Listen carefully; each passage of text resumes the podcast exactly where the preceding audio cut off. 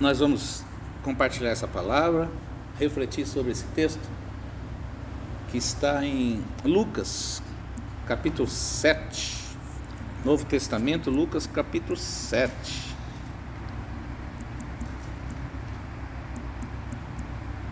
Esse eu tenho certeza desse texto, 7 a partir do versículo 11. Acredito que a maioria aqui já conhece esse texto. Lucas 7, versículo 11. Nós vamos ler até o 17. Então são, pou, são poucos versículos. Amém? Todo mundo achou aí? Vamos fazer uma leitura alternada? Quem quer começar? Pode começar a partir do versículo 11. E aconteceu um pouco depois de ir à cidade chamada Naim, e com ele ia muitos dos seus discípulos e uma grande multidão. Ao se aproximar da porta da cidade, ele estava saindo o enterro do filho único de uma viúva, e uma grande multidão da cidade estava com ela. Ao vê-la, o Senhor se compadeceu dela e disse: Não chore. Depois aproximou-se, tocou no caixão e os que carregavam pararam. E Jesus disse: Jovem, eu lhe digo, levanta-se. Levantou, sentou-se e começou a conversar. E Jesus lhe entregou a sua mãe. Todos ficaram cheios de temor e louvaram a Deus. Um grande profeta se levantou entre nós, diziam eles. Deus interveio em favor do seu povo. Essas notícias sobre Jesus espalharam-se por toda a Judéia e regiões circun, circunvizinhas. Isso. Amém? Todo mundo conhece esse texto ou tem alguém que nunca não conhecia? Hã? Todo mundo conhece? Esse texto que nós acabamos de ler, ele fala sobre a ressurreição de um jovem, a ressurreição de um homem, de uma pessoa. Muito bem. Então a gente leu esse texto e quando você começa a refletir sobre a profundidade dele, a primeira coisa que você percebe é que Jesus estava indo em direção a uma cidadezinha pequena. Qual era o nome dessa cidade? Hã? A cidade chamava-se Naim. Né? Então Jesus estava indo para essa cidade. E, e, com quem Jesus estava? É, a gente lê o texto aí. Que é...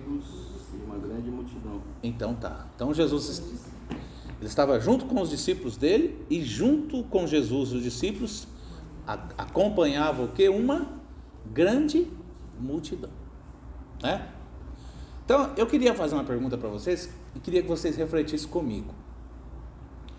Jesus estava indo, seus discípulos estavam com ele porque aonde ele ia isso era praxe. Ele, Jesus tinha ali os seus discípulos. Quantos eram? Os mais chegados? Doze.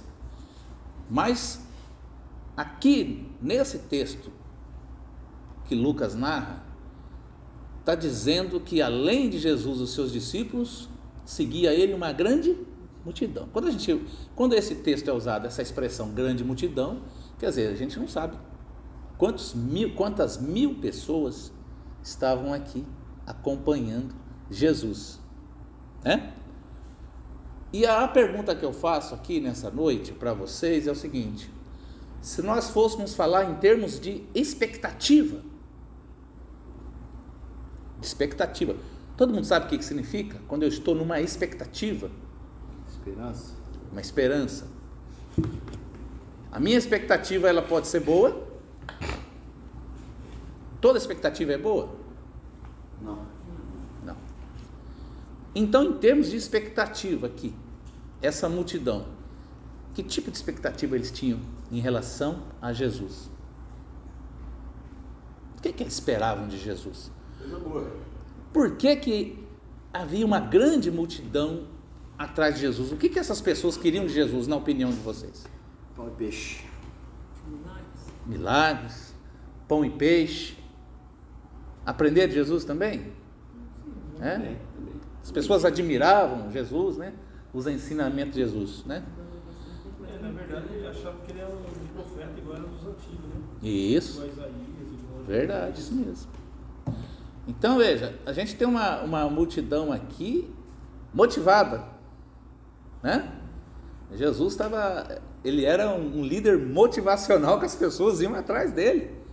As pessoas tinham muita expectativa de Jesus porque sabia que Jesus podia fazer grandes coisas, né? Vocês já observaram quando, a- quando fazem aquelas pesquisas para avaliar o, o governador ou o presidente do, do país? Aí, se, se a popularidade dele está lá em alta, significa que o povo tem mu- muita expectativa em relação ao governo.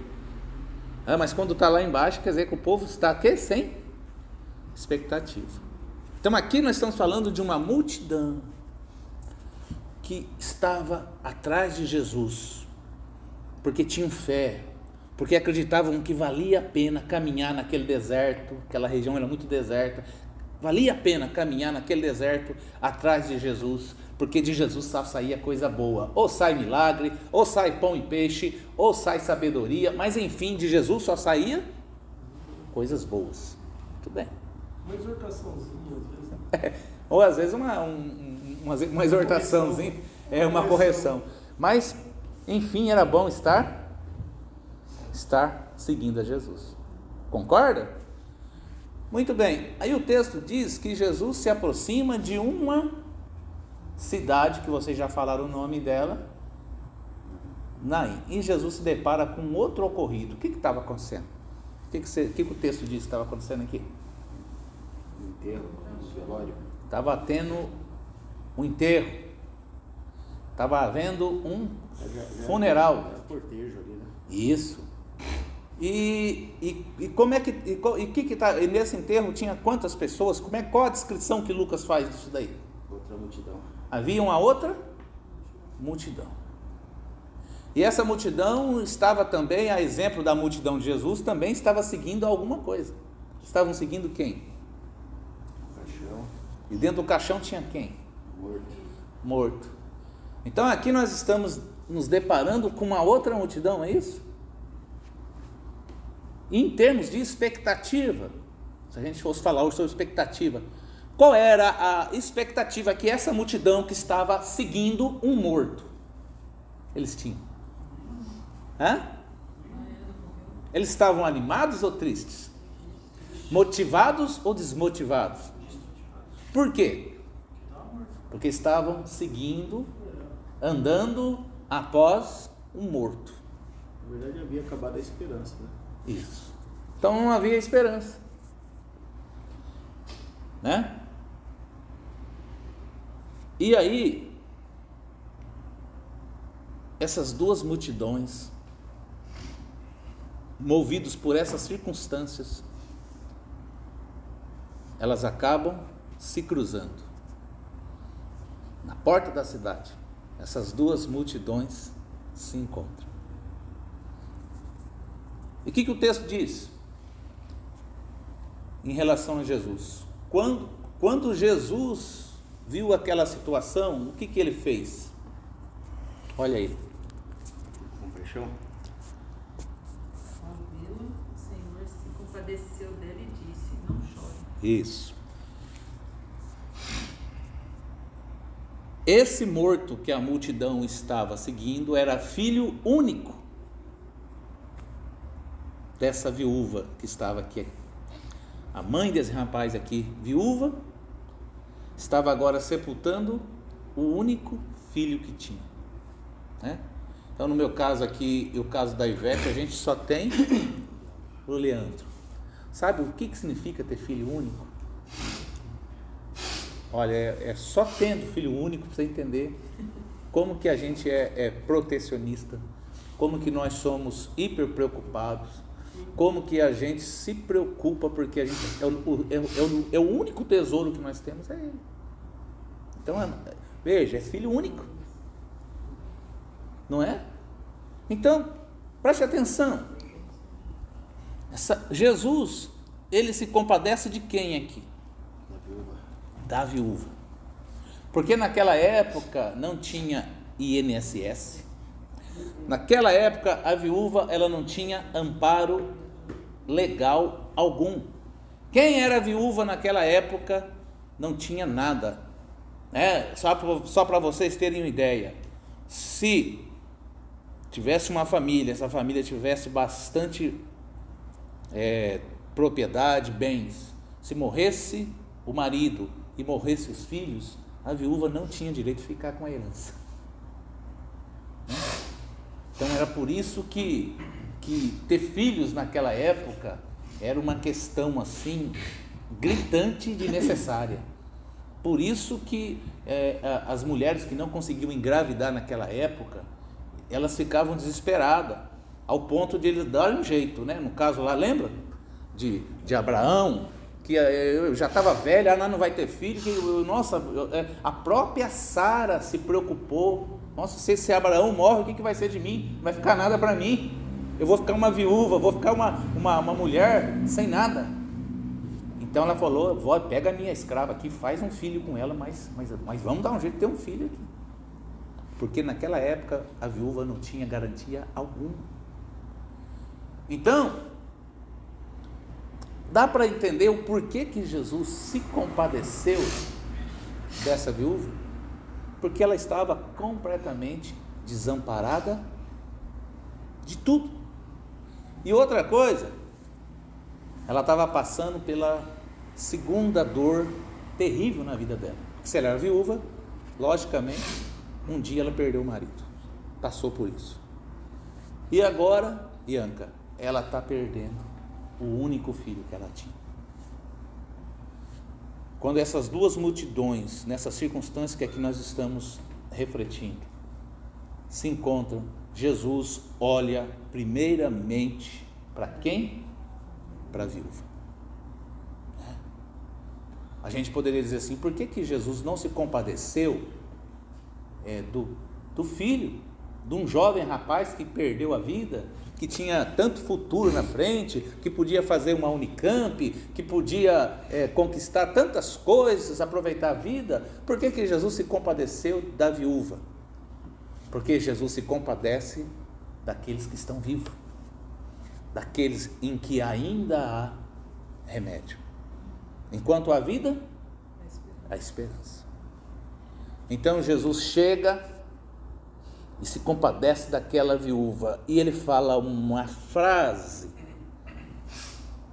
que a gente poderia, se a gente fosse assim, quisesse fazer uma, uma mensagem bem moderninha, Laírton, a gente poderia colocar até o, o nome dessa mensagem. Qual foi a frase que Jesus fala? É, Jesus se aproxima dela e fala uma frase. Qual foi? Não chore. Não chore. Olha quanta profundidade, quanto significado tem por trás dessa frase que Jesus diz a ela: não chore. Por que, que Jesus falou para ela não chorar? Porque ele tinha como resolver o problema dela. Quero dizer para você nessa noite, seja qual for a sua luta, procure não chorar. Procure não ficar se lamentando. Procure também não ficar desabafando com pessoas erradas. Se aproxime de quem pode reverter a situação. E quem pode reverter a situação da sua vida, seja a situação que for, seja por mais irreversível que pareça ter essa situação, por mais irreversível que pareça ser a sua, a sua situação, assim como a morte nos parece irreversível, Jesus te diz: não chore, não chore. E o que ele faz? Depois que ele fala isso para a viúva, Jesus faz outra coisa. O que, que ele faz? Ele se aproxima do caixão e toca no caixão. Exatamente. Quantos aqui, se eu fazer essa pergunta aqui, olha Ailton, quando a igreja está muito cheia, você pode fazer uma pergunta dessas. Quantos aqui já foram tocados pelo Senhor Jesus? É. Quando Jesus toca na vida de alguém, tudo muda. Tudo fica diferente, sabia? O toque de Jesus é tão poderoso tão poderoso. Ele toca no caixão, ele toca na maca em que estava sendo carregado o defunto, o jovem defunto. Jesus toca ali e ele ordena, ele chega e diz assim: Jovem, levante agora. E o que acontece? O que acontece? O milagre ocorre. E o, o que estava morto senta na maca, levanta e é ressuscitado pelo toque, pelo poder do Senhor Jesus. Agora, o que, que acontece depois? Vocês conseguem imaginar toda aquela multidão, aquelas duas multidão, contemplando um milagre desse? A grandiosidade, a profundidade, a preciosidade do milagre desse, de ver um defunto se levantar, sair daquele estado de morte. Sabe o impacto que isso causou naquela multidão que estava ali? Tanto quem estava seguindo o enterro como quem estava seguindo a Jesus, eles ficaram todos boca abertos. Ao se depararem com o tamanho do poder e do milagre que Jesus opera na vida daquele defunto. Mas preste atenção, Jesus ressuscitou aquele menino porque teve compaixão de quem? Da mãe. Eu quero dizer para você que quando o Senhor Jesus se compadece de você, ele ressuscita se for necessário o morto. Quando o Senhor Jesus se compadece de você, ele faz o que tiver que fazer. Se o seu problema é porque você está longe do seu pai, da sua família, está trabalhando longe, o Senhor Jesus tem poder para mudar isso. O Senhor Jesus tem poder para entrar com força na sua vida tirar você de qualquer vício, de qualquer situação. O Senhor Jesus tem poder, quando toca na sua família, de mudar a situação da sua esposa, mudar o posicionamento dos seus filhos, de mudar as suas finanças, de fazer uma completa revolução, transformação. E é esse Jesus que nós aqui nessa noite estamos pregando, é esse Jesus que nós falamos, que tem poder transformador de mudar as nossas vidas. Por isso, nessa noite o Senhor Jesus diz assim: não chore, não se desespere, não fique lamentando, não fique murmurando, não fique desabafando na cachaça, nas drogas, não fique fazendo nada de anormal, mas confie no Senhor Jesus. Amém? E agora eu pergunto para vocês. No começo nós falamos do posicionamento de duas multidões. Uma multidão estava motivada, com expectativa, a outra sem esperança, triste, seguindo um morto. E agora, qual como fica após esse milagre essas duas multidões? Como fica? Né? Só temor? Esperança. Esperança e o que mais, Ayrton? Glorificavam a Deus, alegria. Glorificavam a Deus, eles ficavam alegres, estavam todos alegres e começaram, e começaram a falar assim: agora se levantou um grande profeta em nosso meio.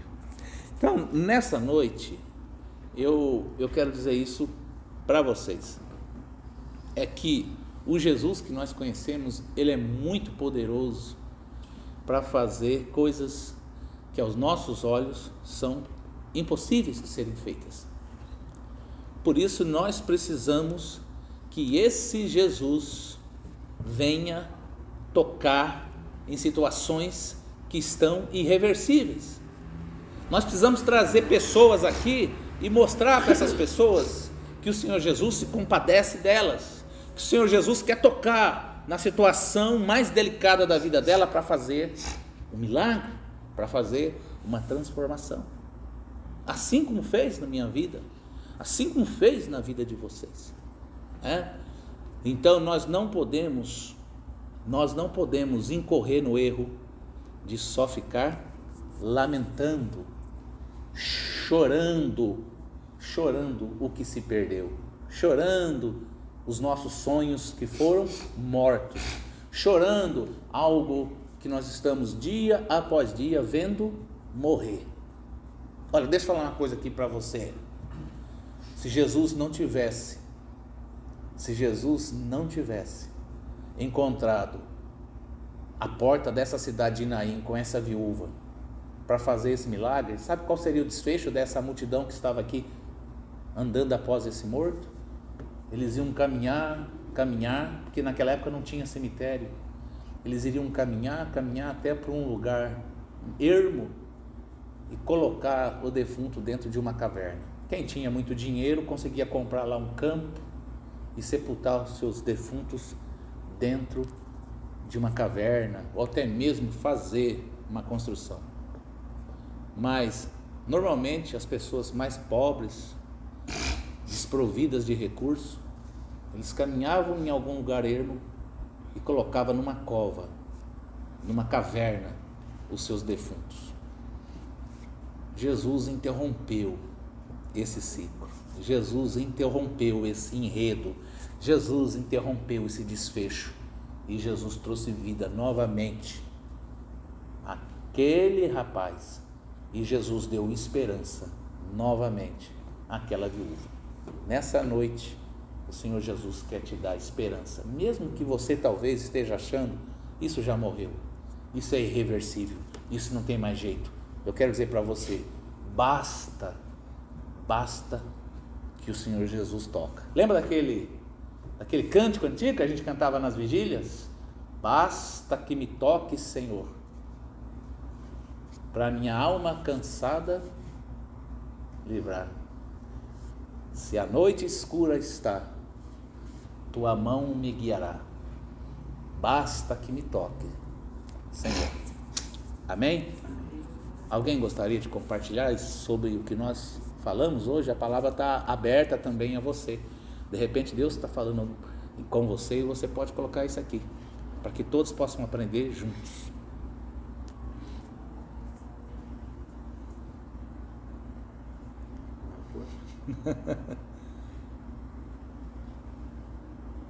Alguém?